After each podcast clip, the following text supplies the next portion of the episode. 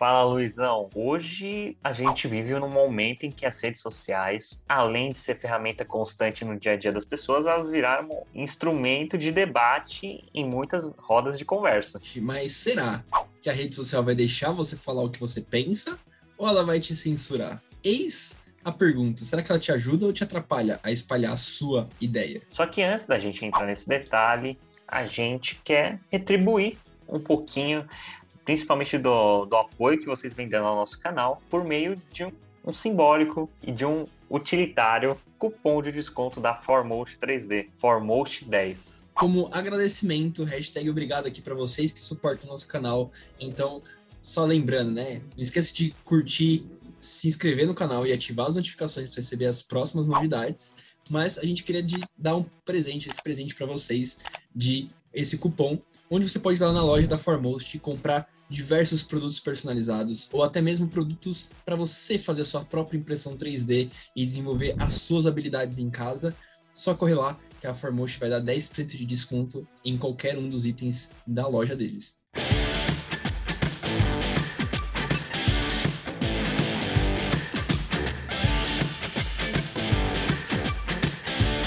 E agora, Luizão, chegou a hora da gente discutir esse assunto que é polêmico, já vi muito podcast usar esse assunto como tópico principal, que é realmente a internet. A internet, a gente sabe que ela fomentou as redes sociais. As redes sociais, elas meio que viraram é, ferramenta tanto de trabalho de alguns, conversas de outros, dissipação de ideias de outros. Só que ela vem se tornando instrumento principalmente de debate para entender.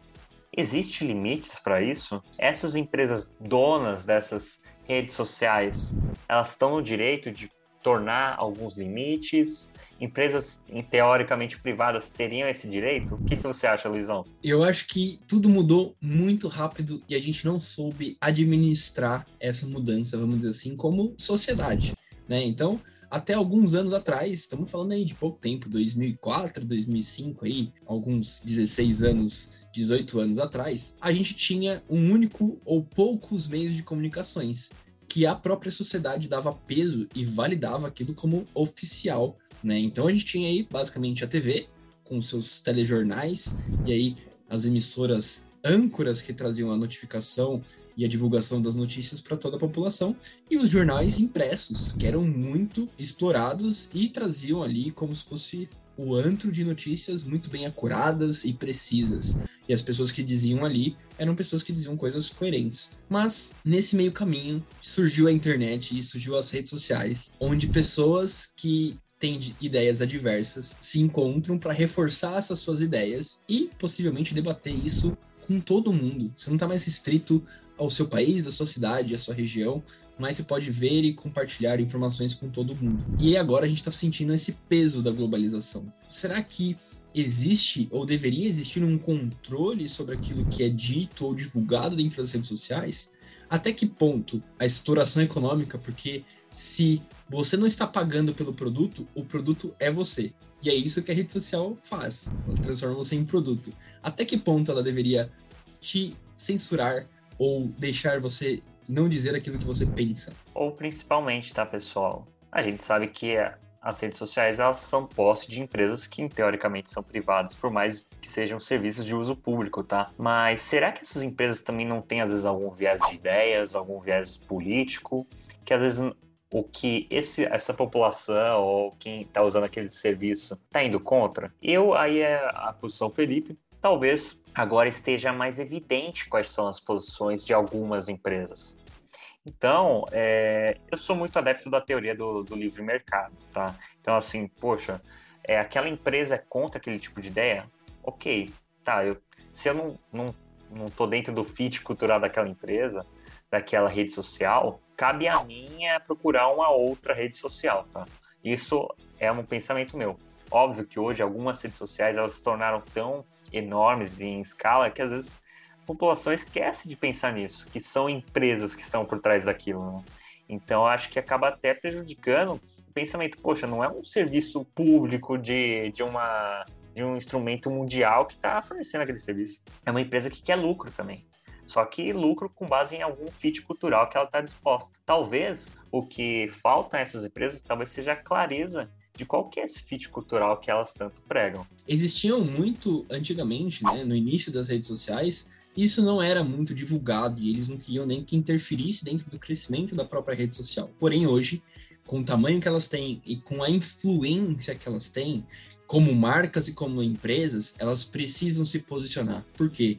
Os investidores cobram posições, a sociedade que segue aquelas empresas cobram posições, né? Então, isso faz com que elas tenham que tomar posições e isso acarreta em tomar diretrizes, regras, limites para o que você deve ou não deve falar, para o que você pode falar que é uma fake news ou não é uma fake news.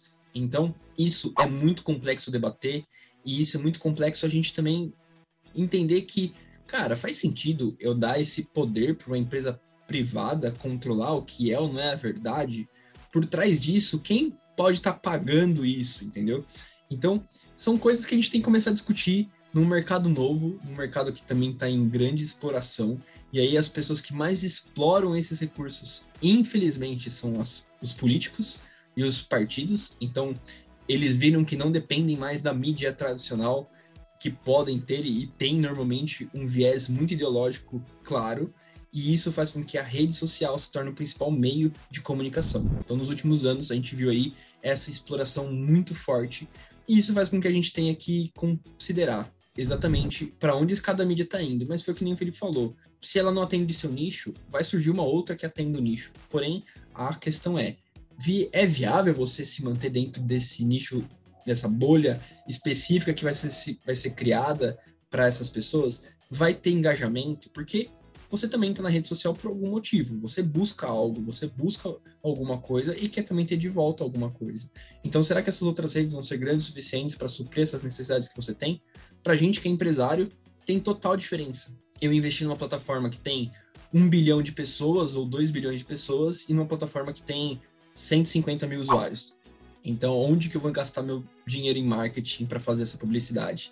E aí isso vai realmente é um jogo muito desleal, como vocês podem ver. E aí cabe a nós analisarmos e pensarmos qual que é o objetivo meu utilizando aquela rede, tá? Por exemplo, para um âmbito comercial, empresarial, que até o próprio Luiz falou, será que num, um, numa balança talvez penderia eu, pelo menos, perder um pouquinho dessa tal liberdade, como diz a música, para a gente realmente ter um retorno maior numa venda de produto ou algo do tipo, então, realmente é uma balança. Cabe a cada um analisar e entender, poxa, faz sentido para mim, não faz? E se não fizer, pessoal, existem outras oportunidades que cabem a nós a entendermos e fomentarmos também outras vias de, de rede social, enfim, que fazem mais sentido ao seu perfil, ao seu objetivo.